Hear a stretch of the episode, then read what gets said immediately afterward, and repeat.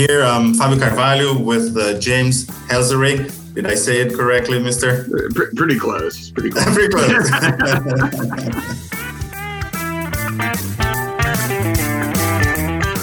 Você ouve agora Hipnocast, o podcast da hipnose.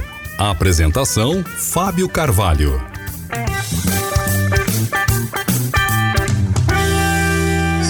Today we have a special guest.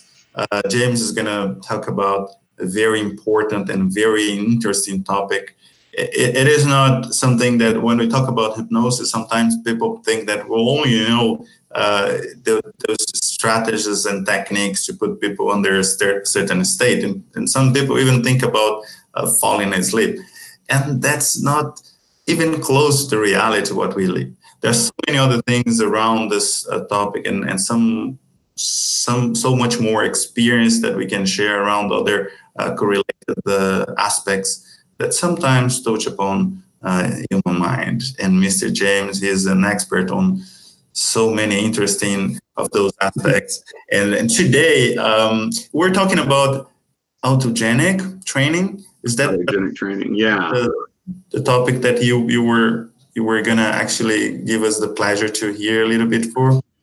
Yeah, and and really um, autogenic training and how I use it. Um, it's uh, uh, should I just go ahead and launch into kind of explaining it? Sure. So so autogenic training was invented actually in the 1930s by a uh, a medical doctor. He was a cardiologist and uh, he was he was tired of losing his patients. I mean, literally, his patients were dropping dead because um, they had uh, heart disease. And back in the 1930s, there really weren't any good treatments uh, to help people with heart disease. And he did recognize that almost all of them, their hearts were, were beating too fast. They were wearing themselves out. So he said, All right, people have to figure out a way to take conscious control of this unconscious automatic function of their hearts beating. So he developed a, uh, a protocol, and it's not, uh, he didn't think of it officially as hypnosis, although apparently he had some inspiration from hypnosis. But he developed a protocol for taking control of the body. Um, now, I I don't work with people who have um, heart conditions necessarily. At least that's not what I address for them. Uh, but it turns out that the the technique he developed has a lot of other applications. Uh, I originally learned this technique from Richard Nongard, uh, who is the, the president and founder of the ICBCH. And of course, uh, he originally learned it from a psychiatric nurse in uh, a psychiatric hospital where he was was working as an intern and um, they would actually have the psychiatric patients go through this protocol because it increases self-control now um, i stumbled onto what's really sort of my favorite application of it um, and it's it's uh, it's funny because it's not what it was meant for at all I realized that it is really great for helping people who have insomnia, uh, that inability to fall asleep. Because, uh, you know, I get a lot of, of clients who are dealing with that inability to fall asleep. And almost all of them, I always ask, so what, you know, what goes on? What's, what's happening here? And sometimes it's not an autogenic training kind of thing that I need to help them with. For instance, I had a lady who, uh, had really severe hot flashes. And so I, okay, well, there's an approach to help with hot flashes. So that's what we did for her. But most of the clients that I work with have the problem that when they lie down to go to sleep, uh, their mind just keeps running. And it's just, they talk about, you know, the hamster wheel, the chattering monkey mind that just won't shut up and won't let them sleep. And then uh, they they and and I know this really well because this used to be what I dealt with like on a nightly basis, um, and then they get caught up in really negative thinking giving themselves some really bad suggestions because you know your self-talk is essentially a hypnotist affecting you at all times so what uh, what ends up happening for a lot of people is first off, they, they can't seem to get their mind to shut up so that they can go to sleep. And then their mind starts saying, oh my gosh, you really need to go to sleep. Uh, it's going to be really bad if you don't fall asleep. Oh my gosh, it's all right. It's two o'clock in the morning. You have to be up at six. Oh my gosh, you're only going to get four hours. You're going to feel terrible tomorrow. Oh man, why can't I can't go to sleep? I just hate it when I can't go to sleep. Ah, I just man, I can't go to sleep. And of course, hypnotists, we recognize what's happening there. It's an embedded suggestion. Um, just just like uh, the other day, Scott Sandland did a, a video where, where he was talking to people and said, Now, I don't want you to buy your tickets to Hypno Thoughts Live now, right? And, and, you know, he was doing that embedded suggestion. And so that's what ends up happening is that people start suggesting to themselves that they can't fall asleep and that they're going to feel terrible the next day. And, and there's actually been um, some scientific studies that prove that if you believe that you slept poorly, you will feel worse and have uh, poorer reflexes. Whereas if you believe that if you slept well, you will feel better during the day and have better reflexes. so the first thing to do is is get away from that self-suggestion. Now, now the trick is, as we know as hypnotists, it's really hard to not think something, right? So you have to think something else. Um, so what I do is I say, hey, I'm going to teach you this cool technique. Um, it was invented by a heart doctor in the 1930s. Um, and it's really great for helping people, uh, even people who feel like they can't relax, to go into a sort of meditative state.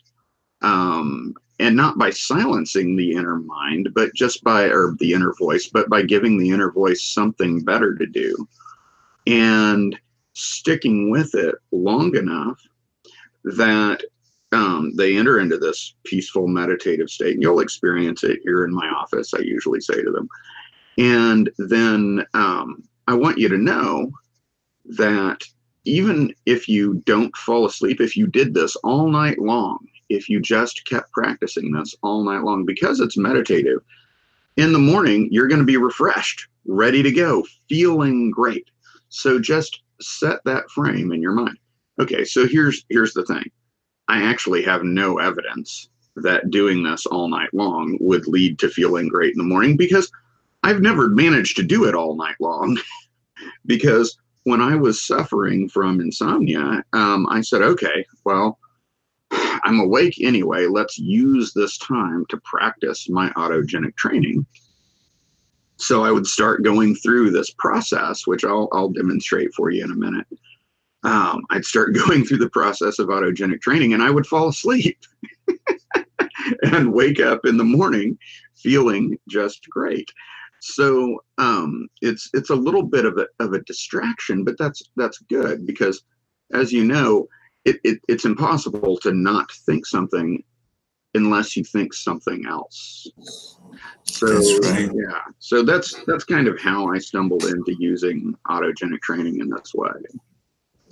Oh, this is pretty cool, and you know, as you described, it, it, it definitely it definitely seems like a like a framework that you build upon.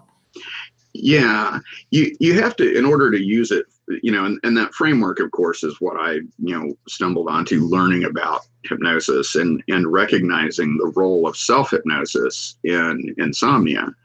Um, and and so I, I feel like a big part of our job is to reframe, to give people a new way of looking at things because when you look at things differently, they change, or there's a better, there's a fancy saying about that. If you change the way you look at things, the things you look at change. And so right. if you if you change the way that you're thinking about this experience of insomnia and and stop catastrophizing it, making it worse and worse. And you know, the the thing is that uh, uh, insomnia tends to snowball. It gets it makes everything worse. In fact, I had a, a friend who um, is a he's a uh, a doctor of Chinese medicine. Um, we would typically call him an acupuncturist, um, although they also deal a lot with uh, with herbal uh, remedies and, and things like that as well. And he's he said that when he was going through uh, his training, one of his instructors said, "If you can't help a person in any other way, get them sleeping right and pooping right." and, and I'm like, you know, it, it's true because if you can't sleep and you feel terrible the next day, then you are much more susceptible to depression. Uh, you are more inclined to eat sugary foods. Um, the uh, the leptin and ghrelin in your body, which are the hormones that tell you when you're hungry and when you've had enough to eat, get out of whack. So your eating gets messed up and um, you then go to bed the next night worried oh my gosh am i going to be able to sleep? What, what's going to how am i going to feel? Oh gosh i really boy i hope i can sleep tonight. What if i can't sleep tonight right? And you get into that thing. In fact there's there's considerable evidence that uh, um, that depression has a, a, play in all of this that um, because we know now that dreamless sleep is when your uh, your brain actually the brain cells actually contract. They push the uh, uh, the neurotransmitters, the neurochemicals, out of the receptor sites, and that sort of channel between uh, the brain cells, the the synaptic channel, gets gets wider, and cerebral spinal fluid flushes all of those neurochemicals out of your brain readying it for the next day. Apparently, getting tired is basically all those receptor sites getting plugged up. So it's important to get deep dreamless sleep. The thing is that, um, and and that part is is hard science definitely. It's theorized. People don't quite understand dreams as well as they understand that physical thing happening. It's theorized that dreams are what you get when you have a lot to think about a lot of experience uh, during the day, either internal experience or external experience. So um, it's quite possible that um, the reason that depressed people can sleep a long time and wake up feeling really tired is that they they have too much on their minds and they dream too much forcing out the time for the deep dreamless sleep when their body would actually get to rejuvenate and feel better. So then they wake up and they, they're like a zombie. I had a, a roommate in college who slept 20 hours a day and then was like a zombie for the other four because he was just profoundly depressed. Um, and uh, he eventually did get better, thank goodness. Um, but I, I think about that and I think about yeah, you know, and I'm I've I've wrestled with depression and I've had those times where I, wake up exhausted. I'm like, ah, oh, gosh. So theoretically, that might be from dreaming too much. So I'm always going to make sure that uh, along with the the autogenic training, that I make sure I give people suggestions to uh, have some lovely dreams and to also have periods of deep dreamless sleep and to wake up feeling great in the morning. Uh, so it's really critical, I think, that we're able to help people with insomnia. Now, and, and, and there's another thing, right? In the component of um, it's almost a public health issue, if you think. Mm-hmm. If you think about it, um, you know, uh, in I was I was doing a research another day. Uh, it was not exactly about insomnia, but it was about uh, you know I was doing a correlation between sleep and uh, what we consider as a, uh, uh, benefits of relaxation and hypnosis as for achieving um, you know a um, a different state of sleep, right, if you will, but primarily to produce melatonin. And one thing that I noticed was that in United States alone, it was uh, somewhere near to uh, 15 20% of people that was just saying that they have like uh, uh sleep problems right? Yeah. a friend he works in uh, in in a hospital in brazil primarily with the with using hypnosis for pain management. In the same hospital i know they have this um, um, department for um, sleep um, um, people with the sleep deprivation and things like that and it is a big thing, right, James? It is a huge Yeah. thing. Yeah, I mean, just just talking about uh, there. There's so many people out there, and and I mean, probably not a week goes by that I don't see a post on Facebook by somebody I know who says, "Oh my gosh, I just couldn't sleep. Oh, I hate it when I can't sleep." And and I'll very often just you know kind of politely say, "Hey, you know, if only you knew a hypnotist who has helped a lot of people with that, I he could probably help you out." Um, and you know i don't want to run in and and you know nlp all over my friends but I, I i do you know tend to mention hey this can be helpful to you um and although this isn't necessarily the best uh, business plan i actually have a uh, a hypnosis recording that helps people get better sleep and occasionally i'll just say here have it i'll just send them the link um, but a lot of times I get people who approach me and uh, and we'll do a, a three session program because I want to make sure that we've really got things under control. And and a lot of times once they've got the sleep under control, then they're like, wow, you know, what else can we take care of? What else can you help me with? And they tend to be great referral sources. You know, uh, that's that's great. And It works quite well, right? When we have someone who experienced something that is bothering them, that is affecting them, and at the end of the day, they manage to overcome that, and then they realize that you were the source of that that solution. right yeah well and i mean the the thing is that okay so you know say somebody calls you up to get help with erectile dysfunction they're probably not going to tell their friends right? You know um, whereas there's there's no shame or stigma to not sleeping well. I, you know it's a massive industry. Everybody accepts oh yeah sure anything that's going to help you out go ahead and, and use it. So um, yeah it's it's really great to be able to help people out with this. Uh, so, having kind of discussed it now, shall we do a little demonstration of um, of autogenic training, just so you can get a flavor of what it is? Absolutely. Uh, All right. Sure, sure. go to it. Yeah. Now, of course, we have to say if you're listening to this while driving a car, please don't follow these directions. Please stop the recording right now. You know, um, and and all of that because it it does tend to to guide people into a really wonderful hypnotic state. The the thing I love about it is that it never asks you to relax because you get those people like I can't relax. I'm like, great, you don't have to relax to do this. Um, and it also really doesn't require you to visualize. And I'm I'm a highly visual person. I love visualization, but sometimes you get that client who's convinced that they can't visualize or convinced that they're not very good at visualization or they're just a lot better with other senses. Um, so it's it's very effective for them. It is basically a hypnotic induction so you can use it to guide people into a hypnotic state. I'm just going to go ahead and, and take you through the basics of it so that you'll understand what's going on very simply uh, I'm going to to describe a sensation at some part of your body. We'll start with the hands and ask you to just keep affirming, keep repeating in your mind that you're feeling that sensation. Now, you might feel the sensation or you might not. And that's okay because the important thing is that you are learning to train your mind, learning to think in a particular way. So you approach it without any expectation of a result, just enjoying the process, recognizing that the journey is more important than the destination. So, having said that, just take a nice deep breath and close your eyes down.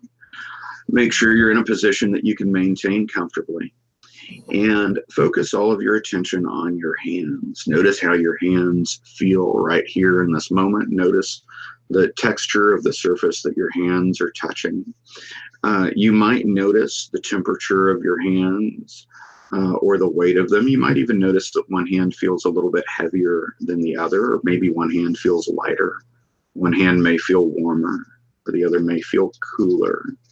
And as you focus your attention on those hands, I'm going to ask you to start silently uh, repeating a phrase or a sentence for me. And just keep repeating it in your mind. As you focus on kind of a feeling of warmth in your hands, begin to say to yourself, My hands feel comfortably warm. My hands feel comfortably warm.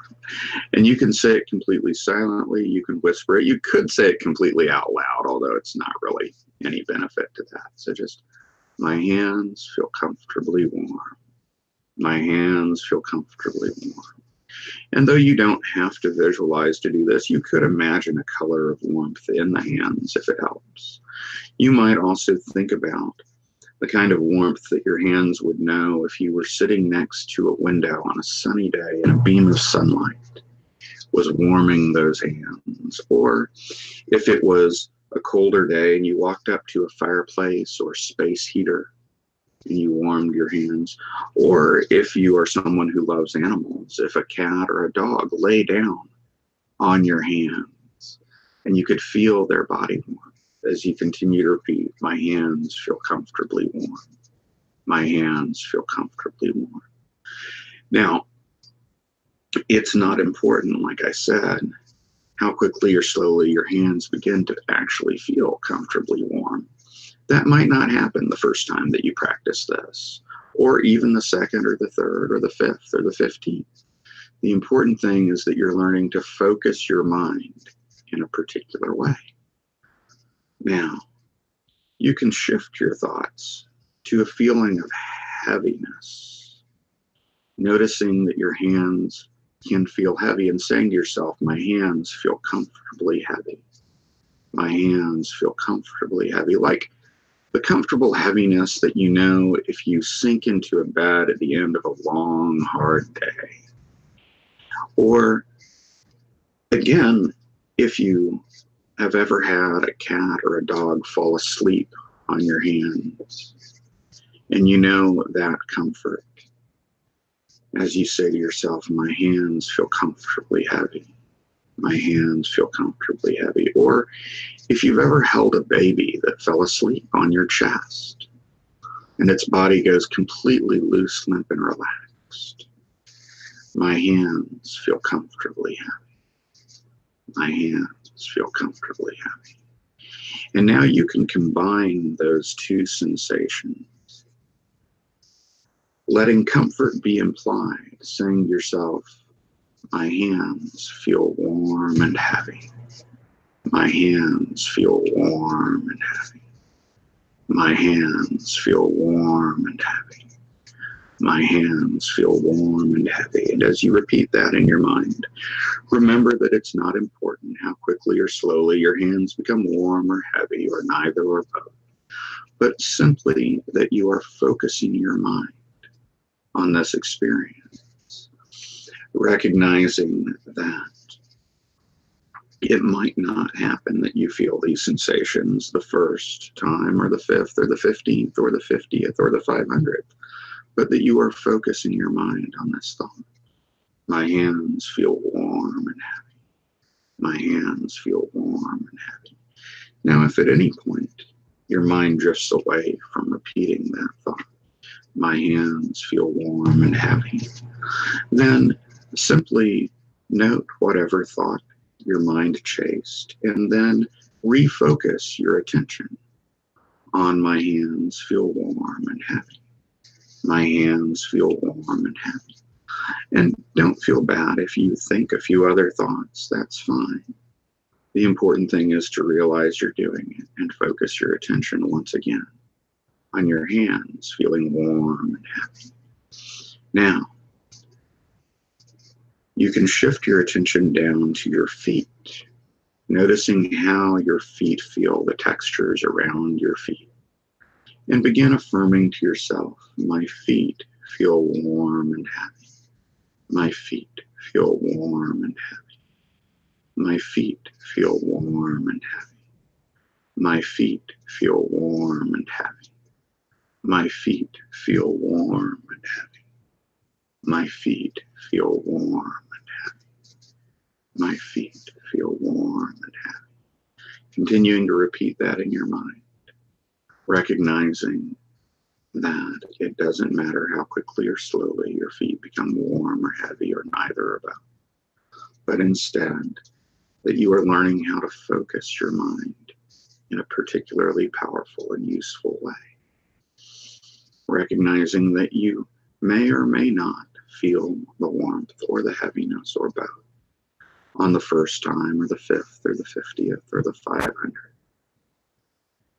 And remembering that if your mind drifts away, you can simply release whatever thought it's been chasing and refocus your attention on the phrase we're repeating My feet feel warm and happy.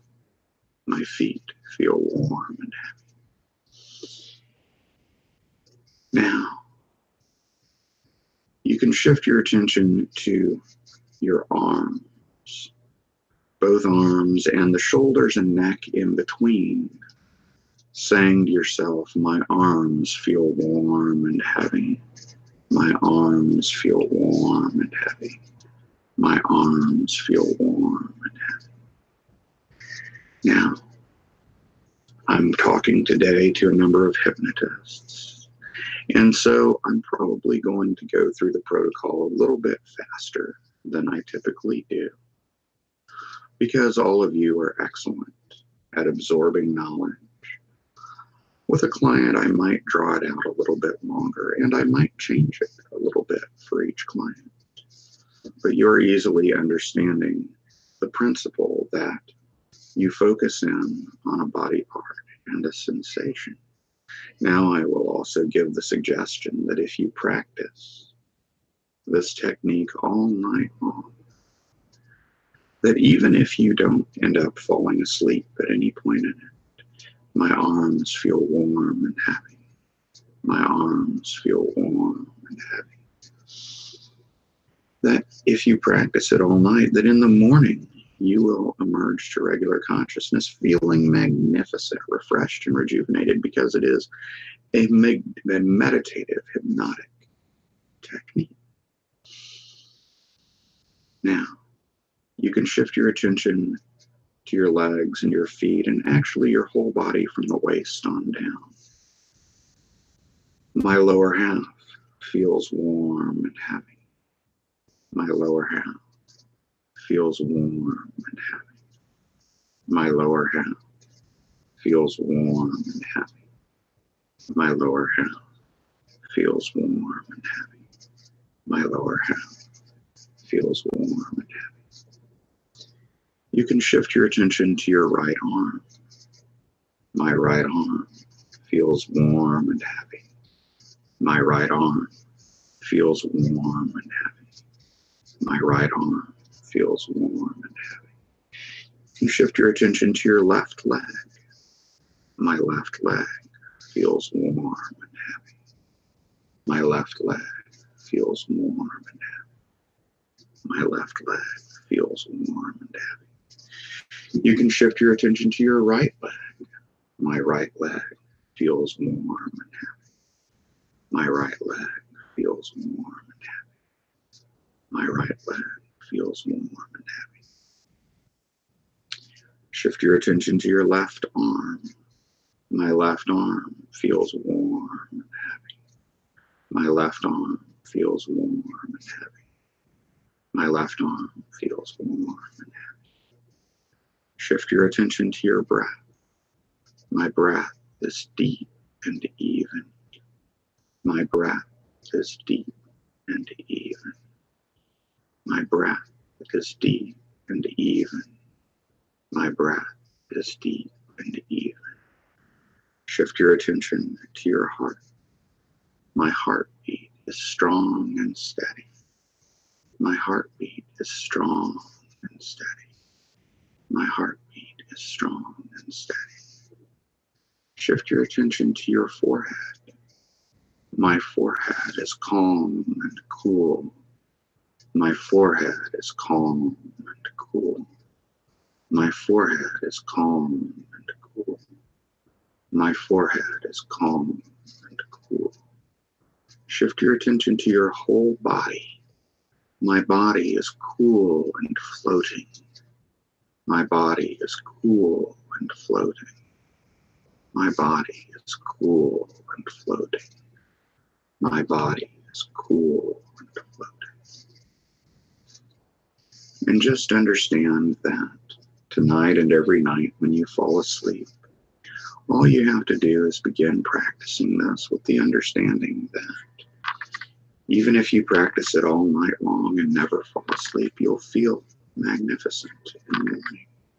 And yet, it's very likely that your thoughts will drift away and you'll bring them back to this. And at some point, your body and mind will probably drift off into a beautiful, sweet sleep where you'll have an appropriate amount of beautiful, empowering dreams, as well as periods of deep, dreamless sleep to rejuvenate your brain and body. And that you'll awaken at the appropriate hour feeling magnificent, refreshed, rejuvenated, ready to have a fantastic day in which you live life with a hopeful heart, a peaceful mind, and a playful spirit, as my friend Michael Ellner often said. So, for right now, we're going to bring this experience to a close when I count to five and I reach five. That will be your cue to return to full external awareness, feeling fantastic, refreshed, and rejuvenated as if you've had a nine hour nap and a seven hour massage. One, getting ready to come back feeling fantastic, knowing that you've had powerful transformative hypnosis. Two, knowing that anytime you're on the road today, whether walking, driving, or riding a bike, you're totally alert and aware of your surroundings. Three, becoming aware of your fingers and toes and the tip of your nose and all points in between, fully back in your body, feeling great in your own skin. Four, almost back, feeling like you've had a nine hour nap and a seven hour massage, like you've washed your eyes with cool, clear spring water. And five, open your eyes, wide awake, feeling great, like a brand new person. ah. Absolutely fantastic. yeah. yeah, and it, it's it's such a simple technique.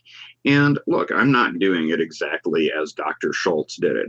Dr. Schultz was um, Austrian and therefore very organized and process oriented, and uh, and he was dealing with life and death matters like heart disease. So he created an eight week protocol that is very detailed and, and complicated and all that. And in fact, I understand that you can uh, you can actually purchase that full eight week protocol uh, from uh, Richard Nongard. Um, I haven't. I, I, haven't gone through learning that whole thing. Instead, I found that this kind of shorter, easier version accomplishes what we need to accomplish for a lot of clients. Um, so a lot of times I'll record. In fact, I have a recording of that alone that I'll just give to a client. Uh, but I'll encourage them to realize that you don't have to use the recording. You can do this on your own. And uh, in fact, just just yesterday, kind of why this is on my mind, I had a, a client come in for uh, his follow up, and he he had had some severe insomnia issues. Um, he'd had a very traumatic experience uh, several months ago that had kind of uh, destroyed his sleep. And he'd been through a lot of counseling and and he feels he said i feel like i've gotten over that traumatic experience but my sleep is still just so messed up. So i said okay well you know let's go ahead and, and use this um, if uh, if we don't get the result we want, we can do a little trauma clearing stuff. But let's just go ahead and, and, and take a shot with this. Well, first off, he fell asleep right there in my office while we were practicing it. And I said, that's okay. Here, here's a recording of it. And uh, just practice it every night. And when uh, when he came back in, it was about three weeks uh, before he came back in, and he said, "It's amazing." And I mean, I could see it the moment he walked into the office. He was just full of energy, and he said, man, I've been telling everybody about it. I, I usually don't get past my hands. I get I get to the hands and boom, I'm out. He said there was one night when I had a little bit of trouble, and so I just pulled out the recording, and sure enough, before I knew it, I was I was asleep.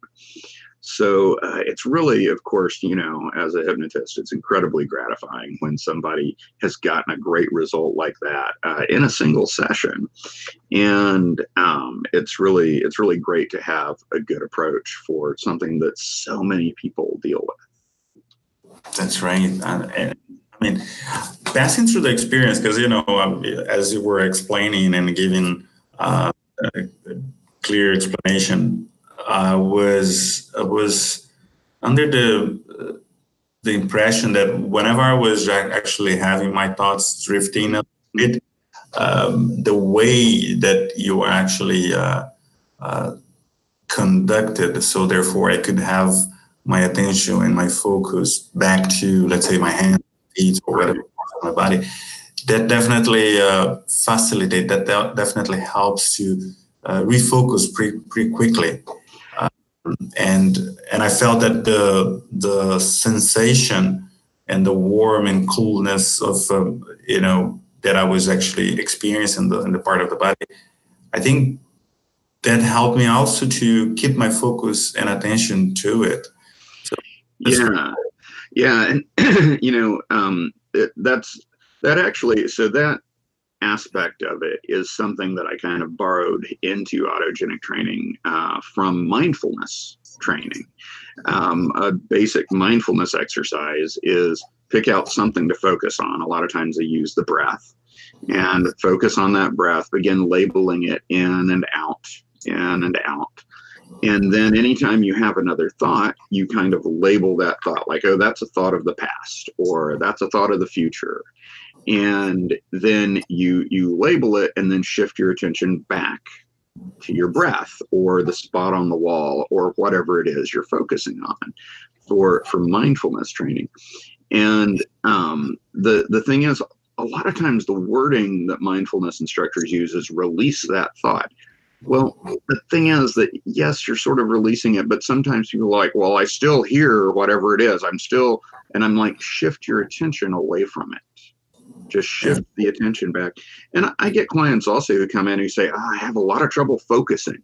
You know, I try to I try to read, I try to study, and I just can't seem to focus on things. I get distracted so easily, right? I have ADOS, attention deficit, ooh, shiny right so so a mindfulness exercise which this one becomes is also very useful for teaching people how to stay focused on something so it, it's it's just kind of wild to me how simple it is and yet how many applications it has and how effective it is i love the, the way that you you know the adaptation and the and the way that you use the protocol in in your own way um, mm-hmm I've I've used um, um, the the training with um, with uh, particularly with with students and for for learning. Mm-hmm. Uh, of course, more close to the original uh, suggest suggestibility sure. approach, which was more like heavy, heavy, mm-hmm. and and and, and um, and therefore you get that sensation of relaxation, but it's a little bit different uh, because although you achieve that uh, relaxation here I, I, felt that there was a little bit more because if especially you know as you were saying insomnia there's no way out. You you, you get into sleep anyways right? Yeah. yeah it's so easy to get caught in that that loop.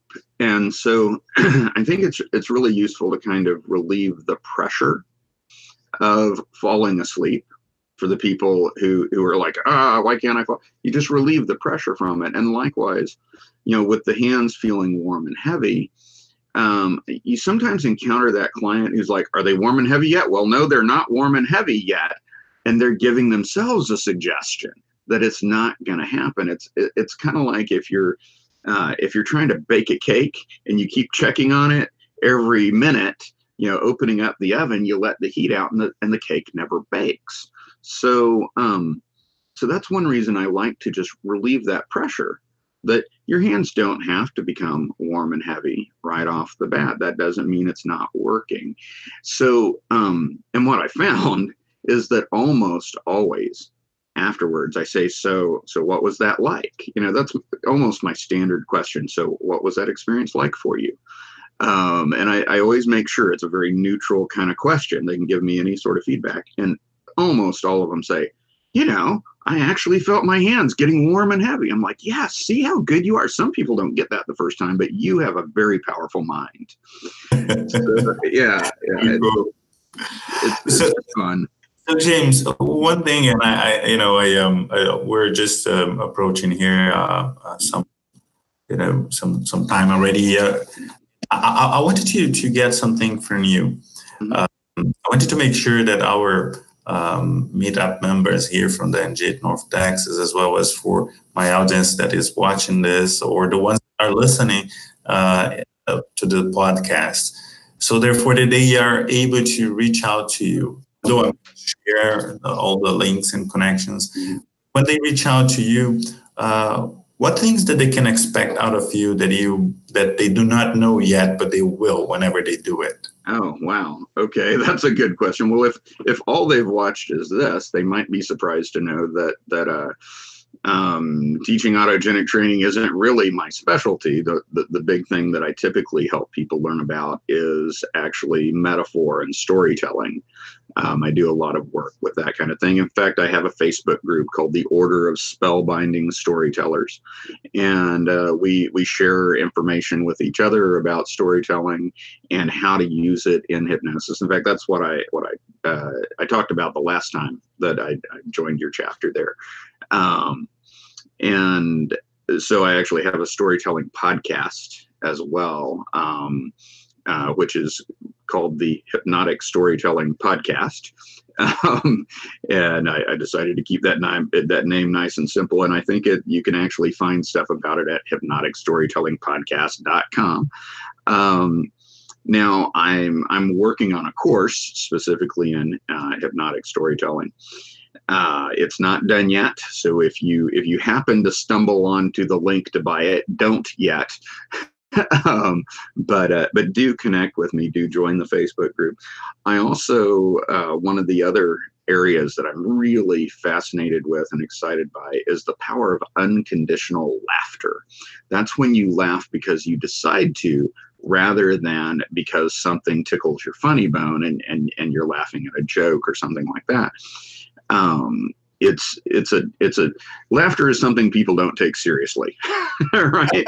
Uh, but it's actually a, a, very powerful tool. So I wrote a, a, little book, and it's called the Little Book of Laughnosis. Uh, you can find it on Amazon. And uh, I actually created an online course along with Dave Berman, um, who is a, a big uh, um, um, person. And uh, that's uh, I'm trying to remember the exact title we came up with for that, but it was it was something like the online Laughnosis training course, where we just walk you through some exercises, give you some new insights and things that aren't in the book.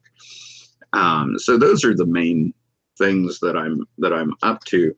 Um, I, and honestly, you know, I have to give props to to one of my favorite teachers. I mentioned him a couple times, Richard Nongard. He's the one who introduced me to a lot of these things. Uh, I feel like, like any hypnotist, I've kind of mixed and matched and applied my special sauce. Uh, but I, I really have to give props to him and the work that he does. Uh, he is hosting a conference in February in Las Vegas. Um, it's the I think it's the ICBCH Winter Conference. So um, it focuses on change work. Uh, it doesn't go into like stage hypnosis and, and street hypnosis and entertainment. You know, there's nothing wrong with that stuff. And of course, there are plenty of conferences that do focus on those things. So he kind of focuses in on that one specialty. Uh, so anyway, those are some of the things that I'm involved with and uh, up, up to. And I do have a YouTube video actually where I, I guide people through um, autogenic training with a, another twist that I pulled in from somewhere else into it because it's it's kind of fun. Uh, so please track me down, check me out, um, and uh, I'd love to help everybody who sees this to become better hypnotists. I appreciate that. I'll make sure that I share all the links, all the information, sure, sure. Uh, how to reach out to you. So therefore, everyone in the meetup group and as well as in the audience that are watching or listening to this, they're able to do it. So I'm very happy for this uh, opportunity. And and you know, as you were doing right now, right? So you were demonstrating your gratitude to Richard. Uh, Richard, is, it's it's an awesome human being, and uh, and and um, I will right now. What I'm gonna actually do it is, um, you know, express my gratitude for your time. Uh, with us, whoever is watching and, and, and learning from you today or through this experience. I was actually um, going through the experience myself, so therefore I could actually, uh, you know, experience in deep whatever you were actually talking. So, uh, and I would say it was a great experience. So I thank you very much, James, for um, joining us. And once again, uh, thank you for being a uh, you know a uh, I would even say that you were now a a member of our meetup group here. Oh well, thank you, thank you. I'm I'm honored. Yeah, it's, it's that's awesome. Yeah, it's you know it's wonderful what you're doing. It's wonderful to bring people together and give them opportunities. Um, an, an awful lot of hypnotic learning, I think, takes place in these, you know, little local groups, especially where people can get together face to face and practice with each other. Um, it, it's good to know the hypnotists in your area. Um, sometimes I've, I've even had like a hypno play date, you know, where I'll meet up with another hypnotist and we're like, okay, let's, oh, I saw this. Let me practice it with you, you know, because it, it can be very isolating. It can be very lonely when you're just sitting in an office you know working with clients day after day and you're like well i know this works i, I haven't experimented with this you know so um, it's it's really great that you're you're hosting a meetup uh, kind of thing. And I guess if there's anybody in the Austin area, let me mention that I host a meetup in Austin, uh, which is the Austin Hypnosis Practice Group. You can find it literally on Meetup. Awesome. Awesome.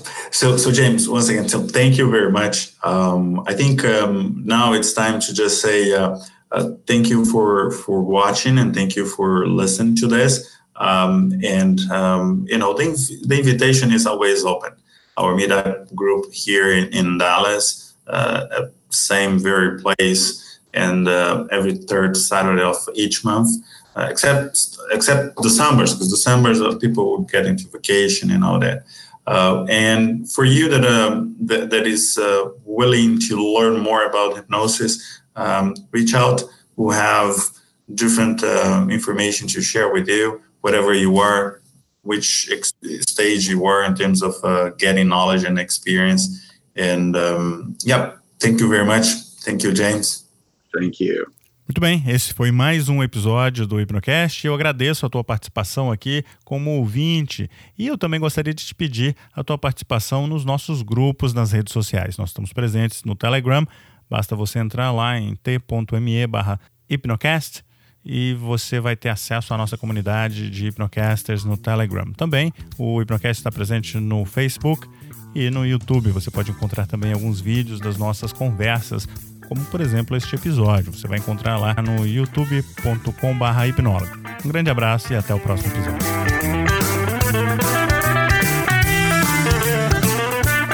Você ouviu Hipnocast, o podcast da hipnose. Apresentado por Fábio Carvalho.